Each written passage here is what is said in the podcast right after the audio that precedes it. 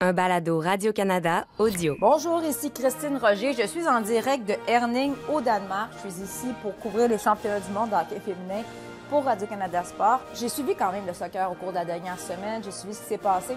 Ben, euh, pas le choix de parler de Romel Kyoto, qui encore une fois marque des buts à profusion et absolument incroyable. Probablement le ou l'un des meilleurs attaquants de la MLS présentement. Qu'est-ce que ça va prendre pour qu'on donne la chance à Evelyn Bien, surtout que l'équipe canadienne a besoin de buts. Je sais que vous avez demandé à vos fans c'était quoi le 11 partant de rêve. Je pense que la chose importante à savoir, c'est qu'il faut mettre Fabio Cannavaro dans ce 11 partant si vous voulez me, rendre heureuse. Donc, merci beaucoup, les gars. On va vous écouter un peu plus tard. Je serai de retour avec vous très bientôt dans un autre excellent épisode de Tellement Soccer. Ah, Christine, euh, fin lapsus la semaine dernière, voulait parler de hockey féminin. Elle a été exaucée. Aujourd'hui, après un tel samedi au parc à Chicago, Montréal se sent plus fort chaque jour. Gabriel Gervais dit à Nacho qu'il rentré à la maison. Et combien de frères Pogba ça prend pour changer une ampoule? Deux. Un qui change l'ampoule et l'autre qui dit que son frère a acheté un sort à l'électricien. Ici Acide Camara. Ici Olivier Tremblay et vous écoutez Tellement Soccer.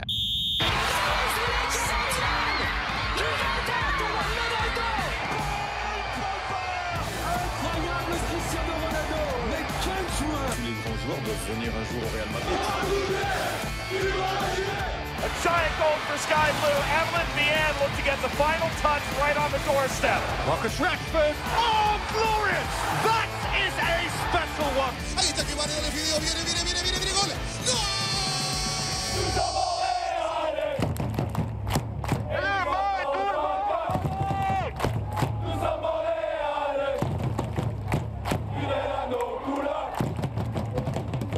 Mon auditeur, bienvenue à Tellement Soccer. Allô, Assoun. Salut, Olivier. On passe euh, beaucoup de temps ensemble, hein, trouves-tu? C'est vrai, hein, c'est vrai que je te vois, je te vois bien plus que, que mes parents, j'allais dire, avec mes enfants. Oh, les miens aussi. Avec 48 heures, on aurait pu, euh, ouais, on aurait pu rester dormir dans, dans la tour, vu qu'on a travaillé. Je me demandais hier où t'allais, là. Ouais, ouais, je me suis, euh, je me suis, euh, je me suis ressaisi, Olivier. Ne t'en fais pas.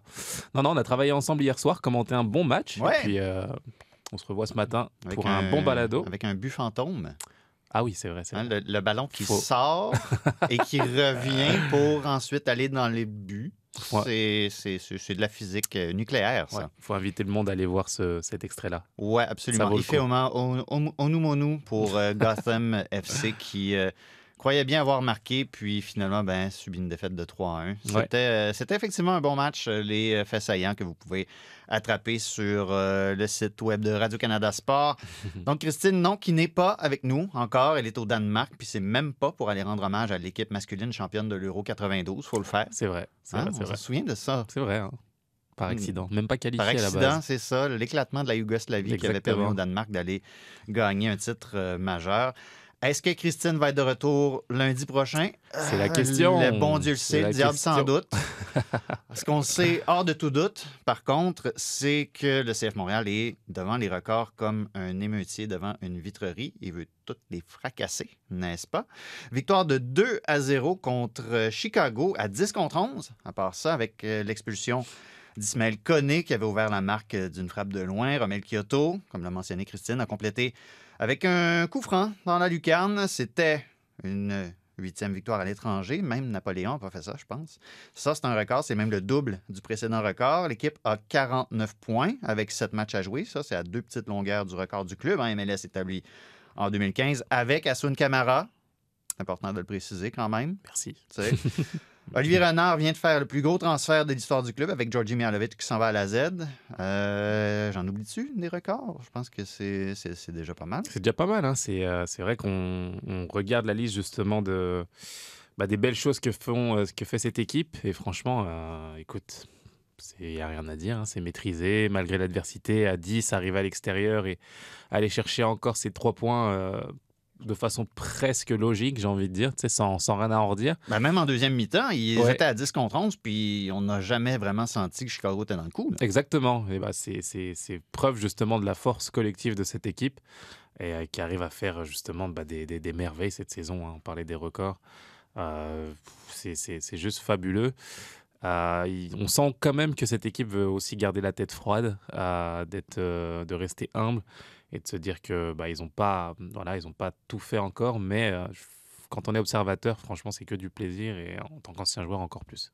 Tout ça sans, euh, sans Rudy Camacho aussi, hein, qui est encore absent. J'ai l'impression qu'on n'en parle pas énormément de cette absence-là et de la manière dont on a réussi à la pallier parce que, bon, il y a Joel Waterman qui, qui se lève, bien entendu, Kamal Miller égal à lui-même. Gabriel Corbeau aussi, qui fait pas des, des- des mauvais matchs du tout. Et j'ai l'impression que ça témoigne aussi du plan de succession qu'on met en place aussi. On se contente pas simplement de, bon, on a fini par enfin faire signer un, nouveau contrat à Rudy Camacho, mais ça pousse derrière. Là. Il n'y a, pas, euh, il y a pas de raison pour, pour lui d'être complaisant à son retour, de dire Ah, mon poste m'attend, c'est tout. Là. Exactement. C'est, je pense que c'est une des plus belles réussites de se dire qu'on peut compter sur un collectif et qu'il euh, peut, il peut y avoir des absents, mais je veux dire collectivement, on, on garde le rythme et, euh, et le cap. Ça a été le cas pour euh, bah, Camacho, hein, sans faire insulte à, à son nom, parce qu'il fait une très belle saison aussi. Oui, oui, oui. Ça n'a rien à voir avec lui, mais euh, de voir Corbeau arriver avec beaucoup de personnalité derrière, dans le jeu euh, assuré, mais, mais, mais aussi montrer euh, beaucoup de, de, de- comme je le disais, de personnalité, d'être là présent, de, de mettre de la voix, de- de- d'invectiver l'adversaire. Ça, c'est preuve de beaucoup de maturité aussi. Et c'est quelque chose qu'on pourrait imputer aussi à Mihailovic, hein, qui a été absent. Euh, mais on a vu cette équipe rouler comme si de rien n'était, pratiquement, là encore. Donc, euh, c'est bon signe. Euh, ça prouve justement la philosophie que mettre en, place euh, Olivier Renard et, et Wilfried Nancy, celle de, voilà, de s'appuyer sur un collectif fort et qui permet à des jeunes talents de s'intégrer, de les mettre en avant. Sincèrement, c'est juste du 10 sur 10 depuis le début de saison.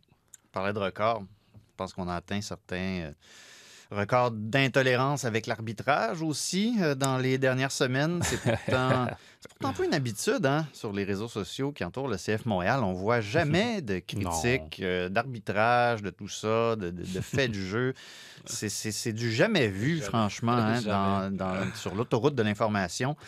Monsieur Radchuk, l'arbitre, qui en a fâché plusieurs avec euh, notamment la deuxième, la deuxième biscotte jaune à Ismaël Koné. Ça manquait de constance, disait-on, et tout ça. On peut d'ailleurs, le peu que Wilfried Nancy a pu dire à ce sujet-là, on peut entendre ce que ça donnait. les gars, ils ont su passer à travers ça. Ils étaient, bien sûr qu'ils étaient agacés, mais ils sont passés à travers ça. Ils sont restés encore une fois sur le jeu. Mais euh, après, voilà, l'arbitre, qu'est-ce que vous voulez que je vous dise? On a tous vu que c'était compliqué aujourd'hui. Donc, euh, en espérant qu'il soit bon euh, la, la prochaine fois. La petite phrase assassine. En espérant. Oh, Est-ce qu'il va éviter l'amende? Oui, Penses-tu que c'était assez, euh, Oui, oui, juste oui. assez euh, Exactement. sur la ligne? c'était parfait. euh, je veux dire, de, de- il, a, il a été équilibré dans ses propos. Il a, il, a, il a donné son point aussi. Je pense qu'il faut donner le plus de droit euh, aux, aux entraîneurs de s'exprimer, même si en MLS c'est un peu compliqué. Mais écoute, on l'a tous vu. hein, ça a été extrêmement compliqué pour l'arbitre. Je pensais vraiment, vraiment qu'il qu'il exagérait en fait sur le- la façon dont dont il a, dont il a arbitré le, le- le CF Montréal en particulier, et, euh, et sur la faute, sur le deuxième jaune de- d'Ismaël Koné. Donc, euh, Wilfried Nancy, quand il s'exprime de cette façon-là, il le fait très très bien. Et euh, bah, il évite justement bah, la sanction, la sanction qui tomberait ce mercredi on- on pour, pense. pour, les, pense, pour les attendons. entraîneurs en général. Mais ça va, ça Ouais. va. Mais gars, tu me connais, là. je pense que tu commences à me connaître. J'ai tendance à être un peu clément envers les arbitres. Je trouve que c'est un métier ingrat qui en demande beaucoup à ceux qui le pratiquent, encore plus quand ces personnes-là commencent à l'exercer. C'est pas le cas de M. Ratchouk, bien entendu, s'il est rendu à ce stade-ci. Moi, ce qui m'a frappé là-dedans, c'est qu'on semblait surpris euh, de sa gestion de match. Pourtant, en quelques clics sur mon ordinateur, je peux savoir que M. Radchuk donne en moyenne 4,6 cartons par match en MLS. Je peux savoir qu'il a donné 4 cartons rouges en 10 matchs de MLS. Je peux savoir que seulement en 2022, entre la MLS, la USL, la NWSL, il a donné 11 cartons rouges. On est, au mois, on est au- encore au mois d'août, là, à du ce que je sache? Il y a encore du temps. Il y a encore du temps. Il n'y a rien de particulièrement surprenant là. Le rendement d'un arbitre, c'est pas une garantie, mais c'est au moins un indicateur que certaines choses peuvent arriver, peuvent arriver, pardon. Asun, dans ton expérience de joueur, est-ce que c'est quelque chose à laquelle les équipes portent attention en amont des matchs, les tendances particulières des arbitres? Est-ce qu'on prépare l'équipe en fonction de ce que l'arbitre fait ou ne fait pas? Oui, d'une certaine façon, mais euh, pas aussi pointu que les statistiques que tu nous sors aujourd'hui. Je veux dire, on n'a pas un tableau en arrivant dans le vestiaire. Tu es en train de me dire que je devrais appliquer, là, que je devrais euh, postuler dans une ça. équipe là, pour leur on- dire on euh, sort- faire des stats d'arbitre? On sort des nouveaux postes chaque saison hein, Oui, dans donc. les équipes de soccer, donc ça peut, ça peut être justement un nouveau poste. Mais écoute, euh, on, a, on a la réputation en général des arbitres. Euh, on sait comment Petrescu va, va arbitrer, on sait comment. Pourquoi t'as nommé celui-là? Je comprends pas. c'est ça, c'est des exemples concrets. Mais tout ça pour te dire qu'on connaît à peu, à peu près la personnalité au fur et à mesure des matchs des arbitres. On discute avec eux souvent, on, échange avec eux, puis on se connaît, on apprend à se connaître aussi.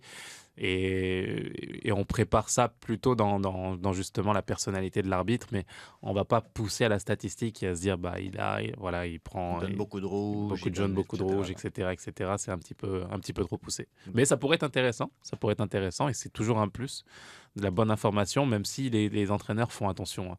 Ils essayent de trouver un équilibre entre le trop d'informations et, euh, et le manque d'informations. Pour qu'on arrive sur le terrain en jouant ce match sans avoir à penser à, à tout et à tout et n'importe quoi. Bon, très bien. Euh, écoute, on parle de tendance quand il s'agit de tendances. Certaines sont plus nettes que d'autres. Et il y en a une en ce moment qui se dessine très clairement dans les bureaux du CF Montréal. C'est ma maison et je veux aider le club. Et le club m'a aidé moi. Et donc eh, j'avais ça dans la tête. Je veux seulement faire ça. Je ne suis pas un agent, je suis pas. eh, je veux seulement aider. Je suis en Argentine. Je, je vois là-bas les joueurs, je les, les passe les noms et tout ça. Je suis à côté des joueurs là-bas, de le club. De, je voulais faire seulement ça. C'est ça que j'avais dans, dans ma tête. Et, et de rester en contact ici avec Montréal. Je sais que je me sens comme ma maison ici. Donc, ça fait partie de, de, de ramener l'histoire et une des choses que, que j'ai mentionnées, c'est de, de ramener les anciens qui se sentent à la maison. Comme Nacho l'a- bien dit, c'est extrêmement important personnellement pour moi et, et pour le club. Des mots soigneusement choisis de la part de Nacho Piatti et de Gabriel Gervais qui ont répondu aux questions dans la foulée d'une annonce que tout le peuple attendait. Le numéro 10 argentin est de retour à l'impact. Mais pas comme joueur. Piatti a offert ses services au club comme collaborateur au chapitre du recrutement et Montréal n'allait pas dire non à ça. C'est comme si tu leur offrais de leur recommander deux, trois pupites de Noisy-le-Sec. Hein? Qui va dire non? En effet. Hein? Piatti, donc, va être les, les yeux du CF Montréal en Argentine. Oui. Qu'est-ce que tu penses de ça, Soun? Bah, je trouve que c'est une très belle nouvelle. Euh, je veux dire, c'est une collaboration logique hein, euh, au vu de- de- du passage de Nacho Piatti euh, au sein du club.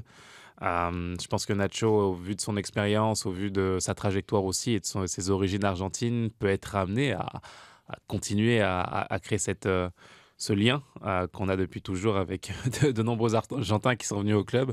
Et c'est la personne idéale au vu de, voilà, ses, de ses connexions, de son expérience pour amener, pour amener des joueurs intéressants. Donc, euh, je suis content. Je suis content non seulement de cette partie-là, mais de voir bah, ce que fait le club, tout simplement. hein. On, parle justement de, euh, des changements apportés, de la, de la nouvelle fraîcheur, de l'arrivée de, de Gabriel Gervais aussi, euh, pour amener une nouvelle philosophie et recoller avec une identité forte. Donc, ça passe par de nombreuses choses, mais ça passe aussi par. Par, le, par, ramener justement ces, ces anciens, des, des joueurs comme Nacho Piatti qui peuvent amener leur pierre à l'édifice. Et tout le monde est content, tout le monde est heureux, les supporters aussi. Ils ont un sentiment d'appartenance qui est là aussi et des souvenirs qui reviennent à travers euh, ces collaborations-là. Est-ce que Nacho avait déjà cette idée-là quand il était sur le terrain là, avec toi sur, euh, au match des médias ou c'est toi qui as mis ça dans la tête en l'envoyant par terre puis en lui montrant que c'était fini son, présent de joueur? Non, on en, on en discutait. Ouais. On a discuté un petit peu de, bah, de, nos, voilà, de nos envies respectives, de ce qu'on voulait faire dans, voilà, dans, dans l'après-carrière. Je lui parlais un petit peu de ce que je faisais. Il me parlait un petit peu de, voilà, de, de son envie justement de se rapprocher du club aussi.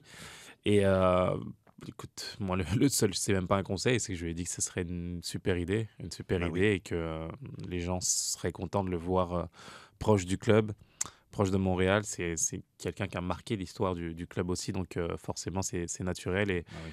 Et, euh, et j'espère qu'il y aura d'autres joueurs qui endosseront euh, justement ce, ce type de, de collaboration.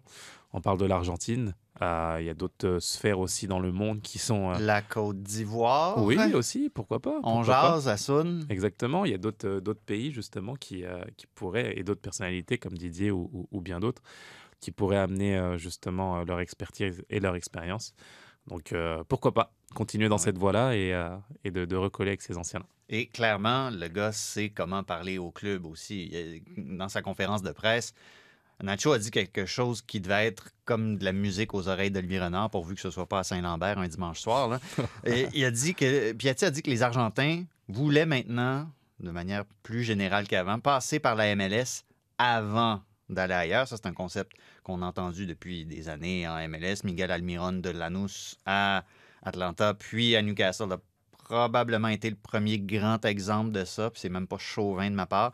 Tati Castellanos s'inscrit là-dedans aussi, même si techniquement il appartient encore au NYCFC. Diego Rossi à Fenerbahce après être passé au LAFC, le LAFC qui est en train de devenir un peu roi et maître là, en la matière. Ces temps-ci, par contre, on parle plus d'exportation du talent local, j'ai l'impression, des Canadiens et des Américains qui, là, soudainement deviennent des, des- des cibles intéressantes pour les clubs européens. Assun, t'en as vu du monde passer par Montréal? T'as une certaine mémoire institutionnelle, en quelque sorte. Qu'est-ce que ça prend pour faire d'un joueur, peu importe d'où il vienne, qu'il soit argentin ou autre, qu'est-ce que ça prend pour qu'il devienne, entre guillemets, un bon produit à vendre, à défaut d'avoir une meilleure expression que ça? là? Bah, écoute, c'est euh, vraiment euh, la fusion des deux. hein. C'est un rendez-vous, j'ai envie de dire, entre, euh, entre un joueur à fort potentiel euh, qui a envie et qui a soif justement de, travailler fort pour arriver au plus haut niveau et un club euh, qui, euh, qui est ouvert et qui, est, qui a envie, là encore, bah, d'accompagner ce joueur et d'avoir une vision sans le brûler, forcément, pour pouvoir l'aider à, accomplir son rêve. On parlait justement de Mihailovic, par exemple, et de, la, de son discours que j'ai bien aimé. Lorsqu'il est arrivé au club, euh, le club lui a promis qu'ils allaient tout faire pour l'accompagner à réaliser son rêve. Tout le monde était très lucide là-dedans. là. Très lucide, justement, et, et de voir bah, que avec du travail, avec une vision et en y allant justement euh, en cohésion, j'ai envie de dire, bah, ils arrivent ensemble à avoir, euh, voilà, ce, ce, ce- ce type de projet.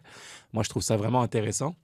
Et ça donne justement bah, la, perspective et l'envie euh, d'avoir plus de jeunes euh, accompagner ce, ce type de projet. Je pense à des garçons comme Mathieu Chouanière, par exemple, qui ont le potentiel pour, euh, pourquoi pas, un jour euh, aller jouer en Europe.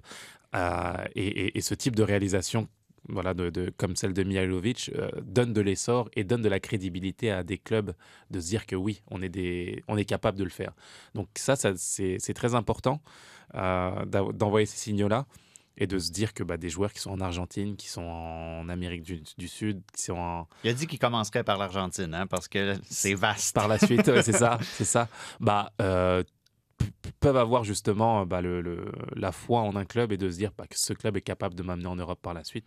Et ça, c'est un signal très important. Donc là, Piatti, on a fait référence à Drogba. Y en a-tu d'autres anciens que tu imaginerais pouvoir donner des, des- des tuyaux euh, au CF Montréal? Moi, je- Oui, c'est purement euh, égoïste et peu importe, là, mais moi, j'aime- j'aimerais ça que Gorka Larea, mettons, soit les yeux de Montréal au Pays Basque. Il se Ouais. promènerait là, dans une Westphalia, ce serait c'est formidable. ça, c'est ça, dans son petit camion. Euh, écoute, oui, oui, ce serait, ce serait intéressant. Écoute, il y a beaucoup Des de noms auxquels on ne penserait pas nécessairement. Là, Moi, un garçon qui, euh, qui est assez réservé dans la vie, mais qui, qui travaille très fort et qui collabore déjà avec la MLS euh, en termes de scouting, Justin Mapp, ce serait un Bah candidat oui. parfait justement parce qu'il le fait déjà, sauf qu'on ne le sait pas, mais c'est un garçon qui travaille et qui, euh, qui collabore avec, avec euh, ce, type d'équipe. Euh, je sais que Dominique Oduro, par exemple, commence justement à s'intéresser au coaching et au développement de jeunes.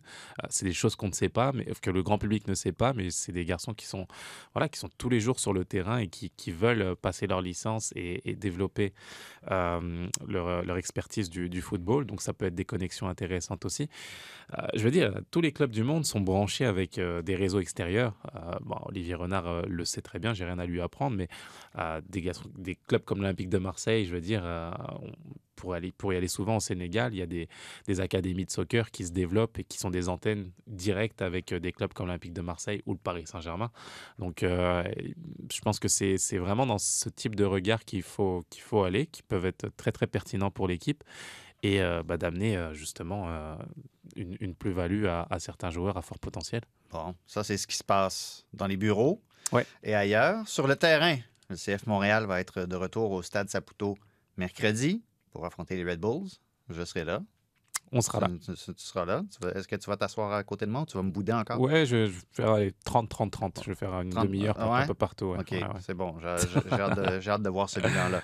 Puis ensuite, c'est un déplacement dimanche sur la pelouse d'une équipe qui fait beaucoup parler d'elle ces jours-ci. Stanco, c'era tantissimo caldo oggi, ma l'importante era vincere, l'abbiamo fatto bene. Abbiamo sofferto un po', ma alla fine well done. Come on TFC, come on! Je l'adore. Je, je l'adore. Je, je sais qu'il y en a beaucoup là, d'entre vous qui nous écoutez, qui êtes des supporters de Montréal. Moi, ça change absolument rien à ma vie. J'adore Federico Bernardeschi. Chaque fois que je le vois arriver sur Instagram, son enthousiasme, sa joie de vivre. Et oui, son accent, quand il parle en anglais, ça m'amuse. Mais ça va me faire plaisir qu'il se paye ma tête si je lui parle en italien un jour. Bernardeschi, le Toronto FC à Sun, s- sans bien jouer ce week-end, a gagné 2-0 à Charlotte, début de Lorenzo Insigne. Et oui, de Bernardeschi, mon Ouais. homme. Bernardeschi. On les croyait morts et enterrés, hein, Toronto, mine de rien, mais là, ils ont perdu un seul de leurs sept derniers matchs. Soudainement, ils sont à trois points d'une place en éliminatoire. Bon, c'est eux l'équipe qui a joué le plus de matchs dans l'Est. Tous les concurrents directs ont des matchs en main sur eux, sauf Charlotte, justement. Ils vont-tu le faire à Sun? Ils vont-tu se faufiler? Je pense que oui. Oh! J'allais dire malheureusement ou heureusement, je sais pas pour le spectacle, mais euh, ils sont sur une dynamique en fait où euh, bah, depuis l'arrivée justement de garçons comme Insigné, euh, entre autres, Bernard Deschi derrière, je pense qu'ils ont, ils ont insufflé beaucoup d'énergie, beaucoup de qualité aussi. Et, euh, et le public colle, colle énormément justement à, à- Amazing, Ouais, amazing, Exactement. amazing. À ses arrivées, donc je sais euh, par expérience que quand Toronto est connecté à son public et que et qu'ils arrivent à, à mettre des choses en place tactiquement sur le terrain, ils peuvent être euh, redoutables parce que forcément bah, il y a de la qualité, il y a beaucoup d'investissement aussi derrière et de, et de profondeur, donc c'est ce qui fait la différence sur le long terme. Et là, ils sont sur une dynamique qui me fait dire que bah ah, je les, je les vois, je les vois faire quelque chose cette année. Euh, donc euh, ça va être c'est intéressant à suivre déjà. hein. Je, je regarde les buts qu'ils mettent, des buts fantastiques chaque se- semaine après semaine, des, des, des saut. Mais c'est mais c'est ça que je dis en même temps aussi, c'est que ils vont, ils vont à Charlotte, Ouais. puis ils ont l'air ils- ont l'air prenables, mais ils ont vraiment des gars qui peuvent changer le cours d'un match sur, Exact. sur un rien. Un Exact. rien. Bah, c'est le haut niveau, justement, c'est le haut niveau, c'est le très haut niveau. C'est là où euh, les différences se font sur euh, les détails.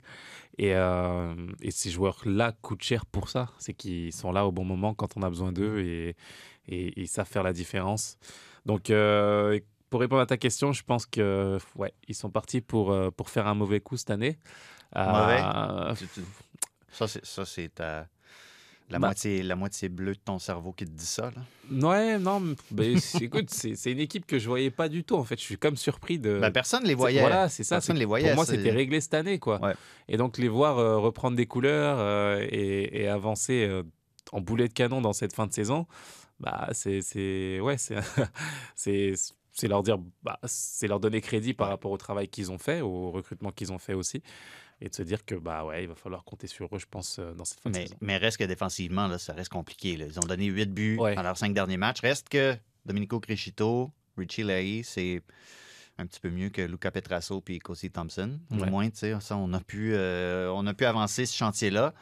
Euh, mais ça reste compliqué. Il leur reste 6 matchs à domicile contre la Galaxie, puis ensuite contre Montréal, à Atlanta, à Orlando, les concurrents directs, à domicile contre Miami, puis après ça, fin de saison- si ça doit jouer sur le dernier match, c'est à Philadelphie, la, Ah, la- la- la dernière. Ça, ça pourrait être compliqué. Ouais.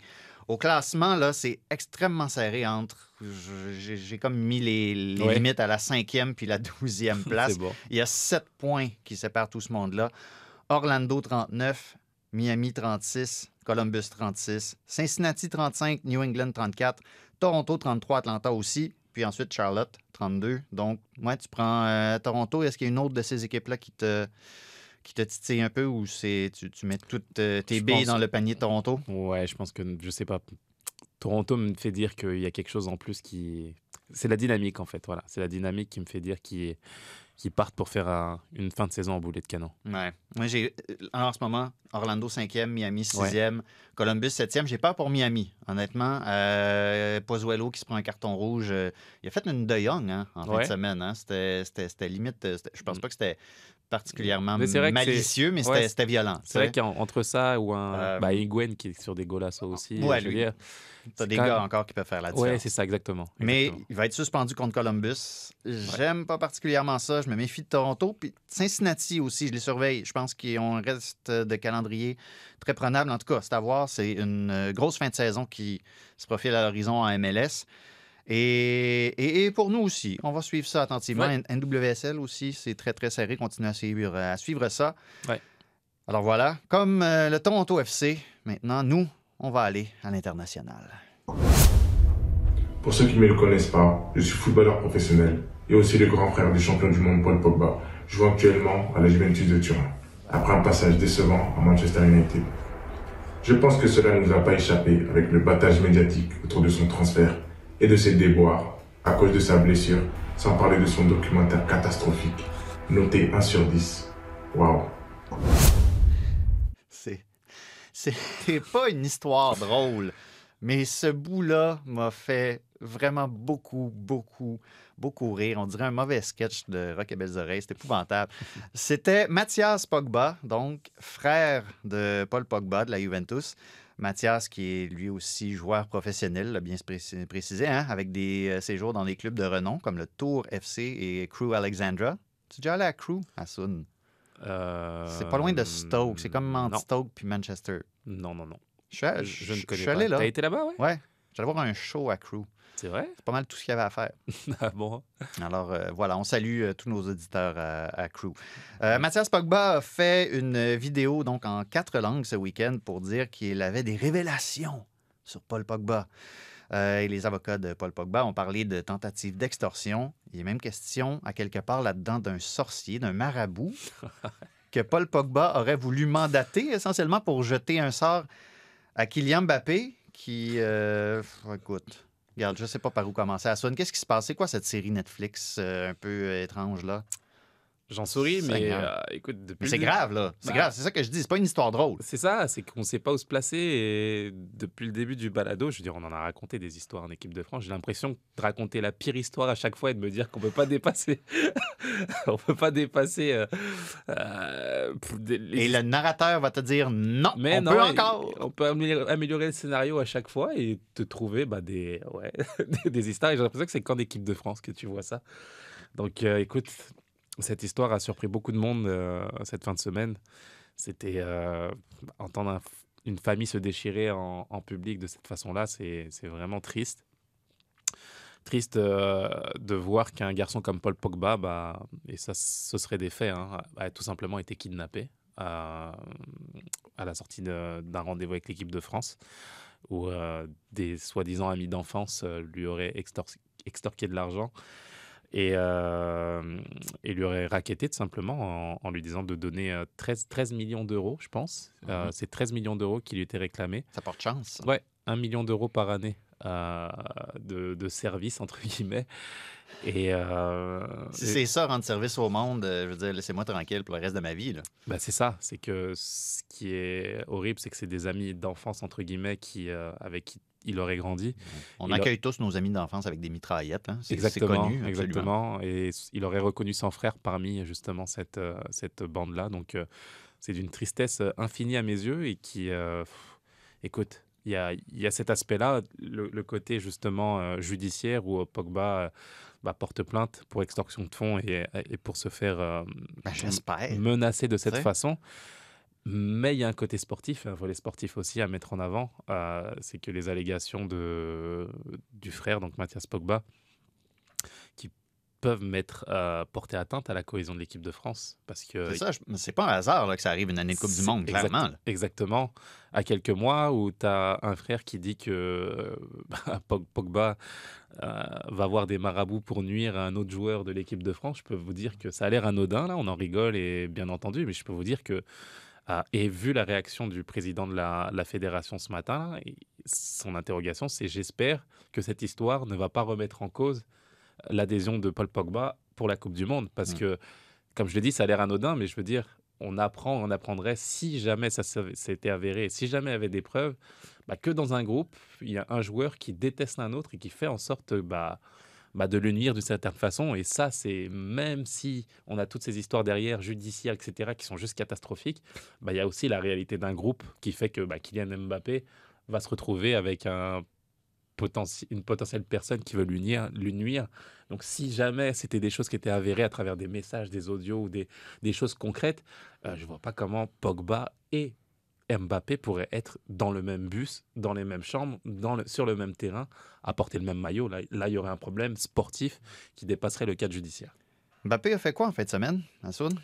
Il a joué. Il a joué. Ouais, mais, ouais, mais qu'est-ce qui s'est passé quand il a joué? Bah, il a mis un poteau. Ah, c'est ça. Ouais. Le sort en est jeté déjà? Exactement. C'est l'efficacité du marabout envoyé par Paul Pogba. Et non, mais c'est des choses qui ressortent bah, beaucoup sur les réseaux sociaux. Mais moi, j'ai envie d'aller au-dessus de ça. J'ai envie de dire que c'est d'une tristesse infinie. Ouais. Euh, bah, pour cette famille d'abord, pour cette maman qui regarde deux fils euh, se déchirer euh, pour de l'argent, parce qu'il faut le dire, hein, à la fin, c'est quand même une histoire d'argent. C'est triste. Euh, ça met en lumière aussi bah, le, le fléau de certains quartiers de France. J'ai envie d'en parler aussi, parce que Paul Pogba n'est pas le seul, je vous le dis là, à subir ces- ce genre de choses. Euh, ça a été le cas de beaucoup, beaucoup et de nombreuses personnes autour de moi, euh, de beaucoup de personnalités très connues aussi, moins connues aussi, qui doivent gérer avec euh, bah, des amis, un univers compliqué qui fait qu'il n'y a pas eu de corrélation entre bah, l'ascension sportive et, et monétaire avec une certaine forme d'éducation qui permettrait d'éviter ce triste spectacle parce que bien entendu on parle de Pogba mais on parle de beaucoup de générations dernières qui s'identifient à Paul Pogba et c'est une catastrophe pour l'éducation de notre jeunesse aujourd'hui de voir ce, triste spectacle et de de pas pouvoir admirer des voilà des, des, joueurs de, de la bonne façon euh, je, trouve ça extrêmement triste et euh, sincèrement, ça me, ça me désole bien plus qu'autre chose. Je veux dire, euh, des garçons comme N'Golo Kanté, par exemple, qui, qui joue en Angleterre et qui, qui, qui avait pu être approché par le Paris Saint-Germain et qui refusent d'aller au Paris Saint-Germain parce qu'ils se font aussi menacer dans le 92 à- en Ile-de-France par des anciens euh, et que c'est compliqué pour eux de revenir au PSG juste pour cette raison. C'est des choses qui existent. Euh, un Blaise Matuidi au Paris Saint-Germain, c'est un garçon qui se faisait raqueter aussi. C'est des choses que le grand public ne sait pas, mais qui arrivent très très fréquemment justement dans, ce type de région. Et puis là, sont- ça devient un thème de la Coupe du Monde, carrément. Exactement. Ça devient un thème pour le, le grand, le grand public. Là. Ça va finir par les rattraper. Puis encore Ah, une non, fois, l'équipe de France va être entachée par un scandale qui, qui, qui est plus grand que, que le bus. que l'enjeu sportif. que le bus, bus aussi. que la grève. Non, mais c'est ce que je te dis. c'est c'est- il va y avoir des. on- on- je pense qu'on mesure pas les conséquences qu'il va y avoir justement à travers cette histoire-là et qui, qui, est juste, euh, compliqué. C'est compliqué à. C'est, moi, je suis, juste triste et désolé de voir ce, spectacle. C'est, affligeant. Il a fait un discours. euh, je dire, Mathias Pogba, je, me suis dit au début, quand j'ai vu ça, j'avais un doute. Je me suis dit, c'est peut-être la mauvaise blague de la semaine. Puis ils vont nous revenir mardi ou mercredi à danser tous les trois de la POC Dance, POC Dance, etc. Et de dire, bah, c'était une blague. Mais non, c'est sérieux là. Le gars a fait euh, son discours en quatre langues. Mhm. Euh, je veux dire, c'est, c'est, il, veut, il veut détruire, nuire, détruire vraiment son frère et puis euh, faire en sorte de lui causer le maximum de problèmes. Euh, Puis il présente ça comme s'il rendait service à la, France population. entière Là. et au monde entier qui mérite de savoir la vérité, etc. Je veux dire, mais c'est d'une tristesse où, où je pense qu'il ne se rend même pas compte en fait de la bêtise humaine dans laquelle il, il est aujourd'hui. Je veux dire, c'est pour de l'argent, quoi. Je veux dire, Pogba, d'une façon ou d'une autre, il t'a aidé, il t'a, je veux dire, t'as profité de sa notoriété, t'es devenu footballeur, je suis désolé, mais grâce à son nom, si on se dit les vraies choses, là, t'as as, pu profiter justement de certaines choses. Euh, D'être là, aller... euh, pff, ouais, je sais pas, moi, je, je- sincèrement, il y a tellement de choses à dire là-dessus que mais je, je suis juste désolé et triste de voir ce spectacle, c'est juste affligeant, c'est c'est horrible, C'est- horrible. C'est sans doute pas la dernière fois qu'on en parle parce qu'il y aura d'autres conséquences euh, judiciaires, euh, voire politiques et sociales aussi. Euh, c'est quelque chose qu'on, sur lequel on gardera un œil Ouais. d'ici au Qatar, bien entendu. On parlait de Coupe du Monde. Petit mot sur l'équipe canadienne féminine qui a annoncé la semaine dernière son effectif pour deux matchs amicaux les 3 et 6 septembre en Australie où aura lieu le prochain mondial, justement. Christine y a fait allusion dans le petit mot qu'elle nous a envoyé. Il y a des absentes de marque. Diane Rose, euh, Vanessa Gilles, Jade Rivière, Alicia Chapman, toutes blessées. Ashley Lawrence ne sera pas là pour des raisons personnelles. On a choisi des nouveaux noms et il y a des retours. Marie Levasseur sur Ayeka, Jade Rose. Deux nouvelles venues aussi. L'attaquante de Celtic, Clarissa Larissi, et la milieu de terrain de l'Université de Californie du Sud, Simi Aoujo. Euh, ça devient donc une, ouais, une blague récurrente et non pas un baillon courant, comme me l'a suggéré Google hier soir quand je cherchais désespérément l'équivalent de running gag en français. Ça, m'était sorti de la tête. Evelyne Vien, qui n'est pas là malgré son rendement en Suède. On ne va pas revenir encore sur toute l'histoire avec, avec Evelyne. Gabriel Carl y est, seulement depuis que Chapman a déclaré forfait. Moi, ce qui m'in- ce qui m'intéresse, c'est la stratégie de, convocation de Beth Priestman. Convoquer ce genre de nouvelles joueuses-là à ce stade-ci du processus. Euh, Larry C, oui, marque début pour euh, Celtic. La taille d'échantillon encore mince. Awujo, c'était un des beaux espoirs dans une campagne difficile pour le Canada, la Coupe du Monde U20. Euh, T'en penses quoi?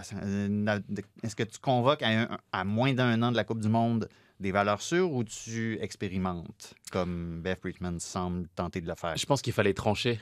Il Ouais. fallait justement C'est maintenant qu'il fallait faire? exactement. Il fallait trancher et forcément quand on tranche, bah on, on donne des, des- on est amené justement à amener des, euh, des critiques ou des ou des avis qui peuvent aller à, à l'encontre de votre décision. Mais euh, là, nous montre concrètement bah, la vision qu'elle va avoir pour son équipe, ramener du sang-frais, ramener de la jeunesse, ramener de l'enthousiasme et, euh, et- et d'arriver à essayer en tout cas de, bah, de- de les amener sur un an à, grandir, à évoluer, à avoir de l'expérience entre elles.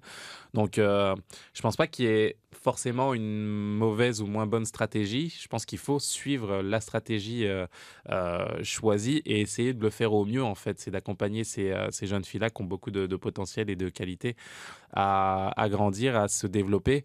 Forcément, quand tu fais ça, bah, ça, voilà, ça, ça laisse des, des filles sur le carreau. Je pense à Mhm. Evelyne Vien, par exemple, euh, des filles qui avaient déjà certaines expériences par les passés, mais on sent que bah, la confiance n'est pas mise dessus. Ça a l'air difficile. Ça a l'air difficile, euh, au-dessus du potentiel et du talent. Je pense que c'est vraiment des choix qu'on essaye de faire et forcément, bah, ça laisse des filles sur le carreau. C'est difficile, c'est dommage, c'est vraiment difficile à accepter parce que des fois, c'est même pas, euh, dans, dans le sport de haut niveau, c'est même pas dû à ta, à ta qualité intrinsèque.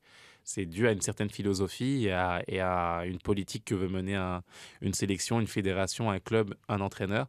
Et là, pour le coup, bah, ça, voilà, ça en pénalise malheureusement certaines pour, pour mettre en avant d'autres d'autres filles. Donc, euh, c'est c'est la voie qu'a qu'a choisi de suivre euh, cette, euh, cette sélection. Ouais, bon, la sélectionneuse hein, qui, euh, qui, qui a gagné la médaille d'or à Tokyo. Elle a le bénéfice du doute. exactement. tu sais, On va faire confiance au, Ouais. au processus. Elle sait ce qu'elle fait euh, Ouais. normalement. Euh, mais c'est ça. Je pense que le mot euh, le plus neutre auquel je peux penser, c'est que la stratégie est intéressante. Euh, toujours au soccer féminin, puis ça, ça concerne justement quelques joueuses de l'équipe canadienne. La NWSL qui a annoncé les modalités d'une première forme d'autonomie. On a signé une première convention collective dans ce circuit-là il n'y a pas longtemps. Euh, auto- autonomie pour les joueuses à la fin de leur contrat. Il y a encore des définitions à régler là, parce que l'association des joueuses, la Ligue, ne s'entendent pas sur l'histoire des options. Mais bon, ce qu'on sait, c'est que les joueuses admissibles pourront commencer à négocier leur contrat de 2023 à partir du 26 août. Donc, c'est commencé là, déjà. Et qu'elles pourront signer des contrats à partir du 15 novembre. Donc, il y a une petite période de flottement où on peut seulement négocier tout ça. dans le sport américain, nord-américain, à ma connaissance, c'est du jamais vu de présenter ça de cette manière-là. En Europe, on comprend le principe où, à six mois, dans les six mois qui précèdent l'échéance de ton contrat, tu peux parler, tu peux signer un pré-contrat un peu avec qui tu veux essentiellement. En Amérique, en théorie, ton contrat fini, là, tu peux négocier. C'est un concept étranger, là, complètement au sport nord-américain. Là, on joue dans d'autres paramètres complètement. Comment est-ce que ça peut compliquer la tâche, d'une part, des, des gestionnaires et des entraîneurs? Puis la dynamique du vestiaire, elle, elle devient quoi quand tu as, ça qui, Qui est en place. Qui, est en place là? Oui, c'est euh, vrai que c'est c'est délicat dans le sens où euh, instinctivement on va comparer à ce qui existe déjà depuis de nombreuses années dans d'autres ligues déjà, déjà établies.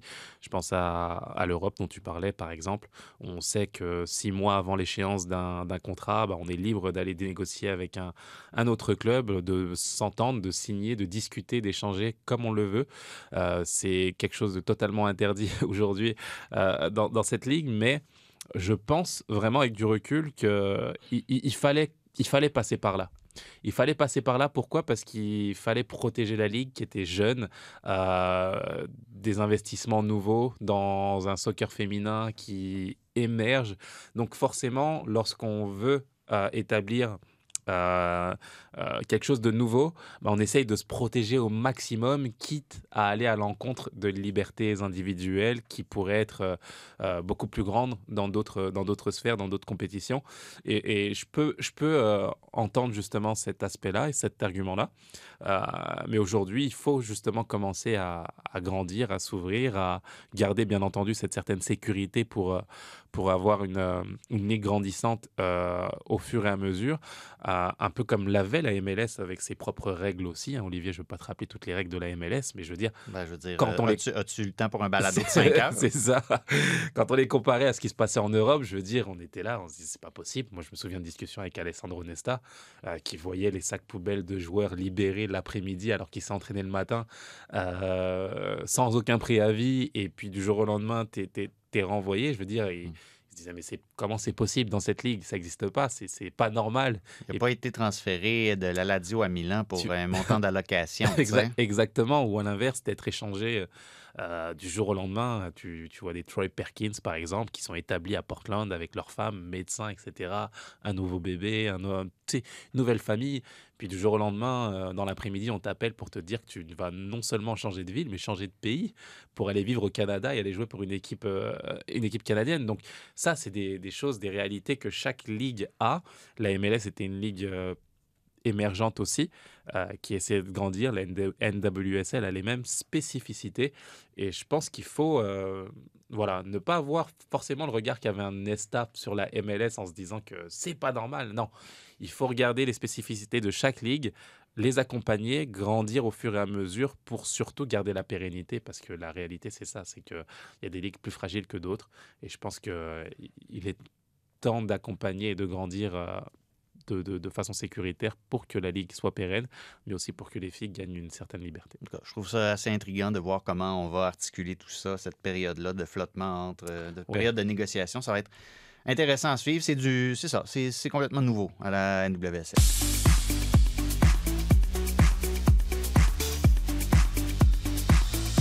On va terminer à Soun en faisant euh, ben, comme, euh, comme si le monde était notre bassin de joueurs autonomes, comme euh, en NWSL. On avait demandé au public sur euh, nos réseaux sociaux cette semaine de nous parler de leurs 11 de rêve. Bon, là, il y a encore des rigolos là, qui font des blagues là, sur le soccer. Ils disent c'est parfait pour le rêve, le soccer, ça m'endort. Vous êtes des génies de la comédie. Euh, ce qu'on remarque autrement, c'est qu'il y a une certaine homogénéité dans les, les gens qui nous parlent euh, en ce qui a trait aux choix là, qui nous ont été transmis. Ouais. Dans les buts, il y a deux noms qui reviennent tout le temps. Manuel Neuer, Gigi Buffon. Je pense que c'est, je veux dire, je reçois l'argument. Oui, c'est dur de, de contredire ces Je arguments. reçois l'argument, mais c'est des, des- c'est- des arguments encore relativement frais. Il n'y a personne de personne d'une autre génération qui, a des- qui, C'est ça. qui s'est fait déterrer puis qui s'est créé un compte Facebook pour nous parler de Lev Yashin. Mais garde, qu'est-ce que tu veux? C'est ça la réalité. Exactement. Euh, derrière, Roberto Carlos, Maldini, Cafu, ça revient souvent. Sergio Ramos, ça revient. C'est revenu dans presque toutes les. Ça, j'ai été vraiment surpris. Sergio Ramos, vraiment? surpris comme dans un quel 11 de rêve. Ben, Ouais. ben, dans le sens que. Tu je pense qu'il est contemporain, donc c'est c'est normal Ouais, qu'on n'ait ouais. pas de recul justement sur puis ce qu'il a un- fait. Puis un grand palmarès, mais tu parles de 11 de rêve. Moi, à chaque fois, quasiment, qu'on me parle de Sergio Ramos, c'est pour me dire que ah, il, il est rude, il est salaud, euh, les cartons, etc. C'est pas pour me dire que ah, il est donc bon, il est donc beau, il est donc fin. Là. Ah, écoute, moi, sincèrement, c'est, je, je pense hein, que c'est le, le- le défenseur ultime. Pour moi, c'est le plus grand, le plus grand défenseur de l'histoire, je pense. Ben, tu penses ça surtout depuis qu'il est au PSG. Non, sincèrement. Ben non, justement, je trouve qu'il aurait dû finir sa carrière au Real Madrid pour le aussi. coup. Mais euh, écoute, il a un palmarès euh, incroyable. Je pense vraiment que le fait qu'il soit justement encore joueur, qu'il soit, qu'il soit encore dans le. Voilà, qu'on le juge encore aujourd'hui par rapport à ses performances d'aujourd'hui, font qu'on n'a pas assez de recul par rapport à ce qu'il a fait. Mais c'est c'est- Sergio Ramos, c'est c'est monstrueux. C'est juste incroyable. Vraiment, Bon. vraiment. Bon, alors. euh, Je le valide, moi, personnellement. Assoun valide. Euh, au milieu de terrain, il y a trois noms qui reviennent Zidane, Bien sûr. Iniesta, Xavi.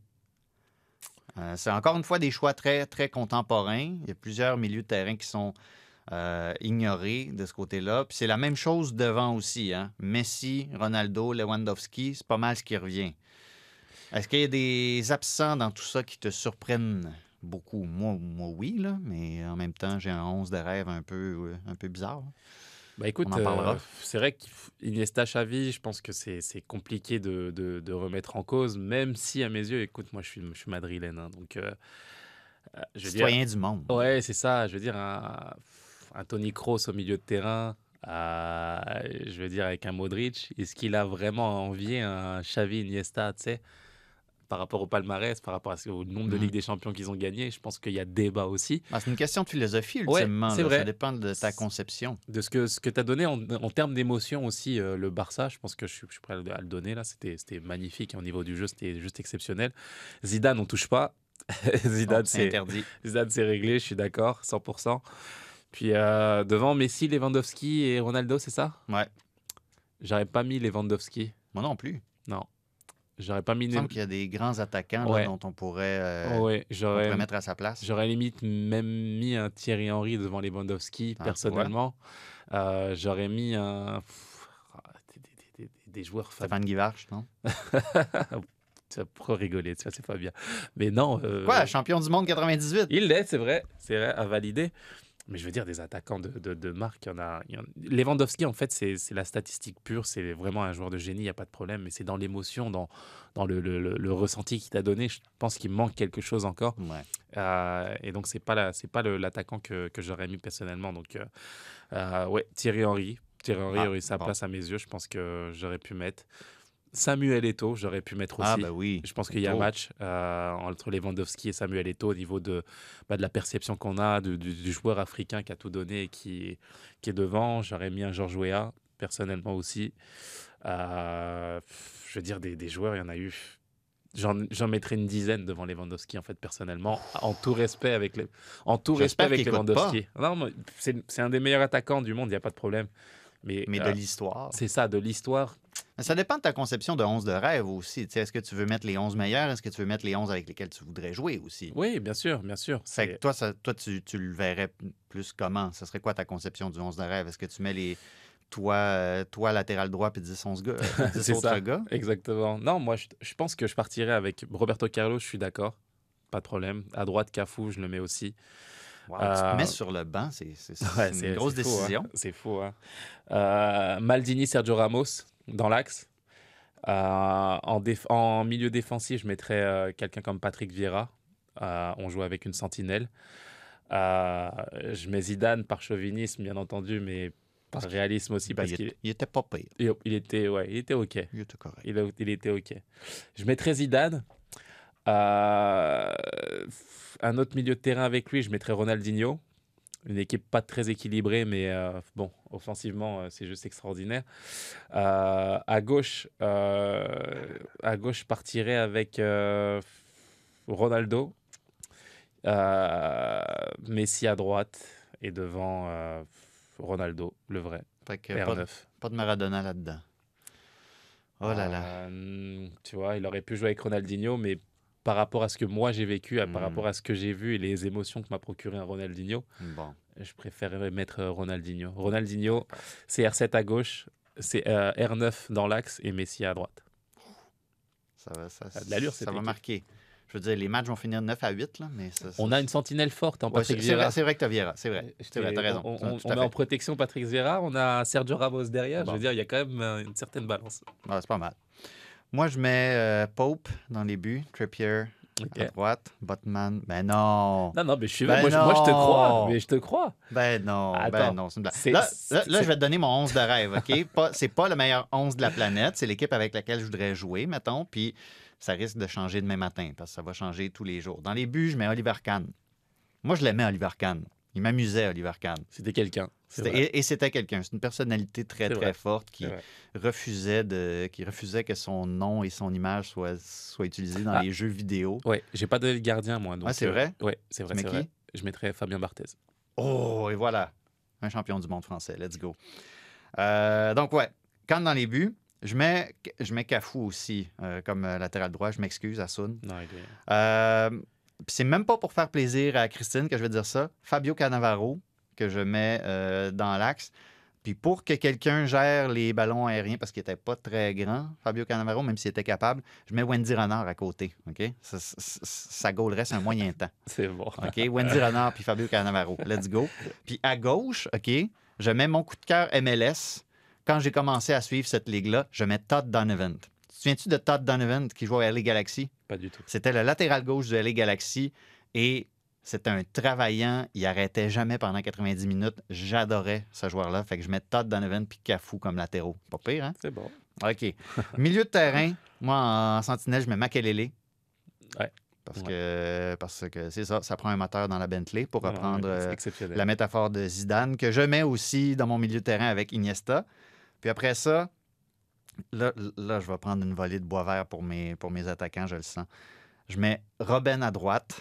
Oui, parce non, que j'aimais non, ça le voir rentrer dans, dans l'axe sur son pied gauche puis décocher. Let's go. D'accord, j'y ai pensé tout à l'heure, mais. J'ai cherché une place pour Johan Cruyff. Je le mets à gauche parce qu'il est capable de jouer n'importe où. Ouais. Puis, devant en neuf, Van Basten? Non. C'est qui? Euh, C'est qui qui a marqué le plus de buts dans le soccer inter- international dans toute l'histoire de la vie?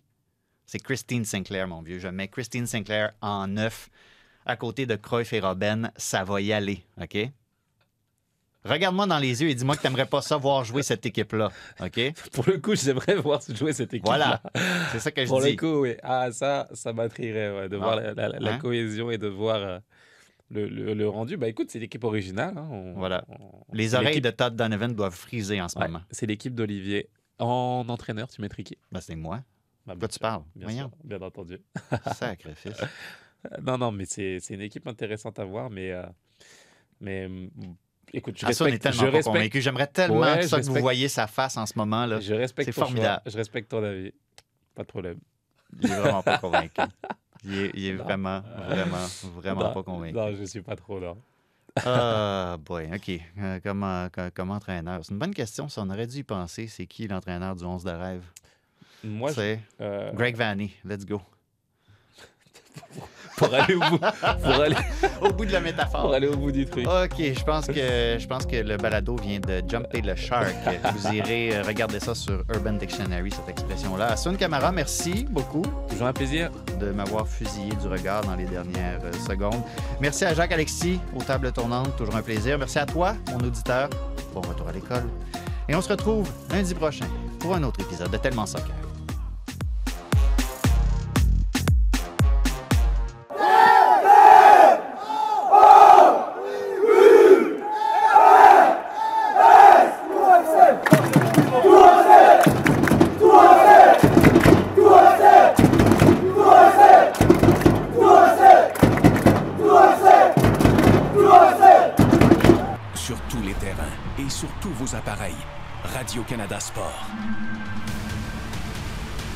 Écoutez les meilleurs balados sur l'application Radio-Canada Audio.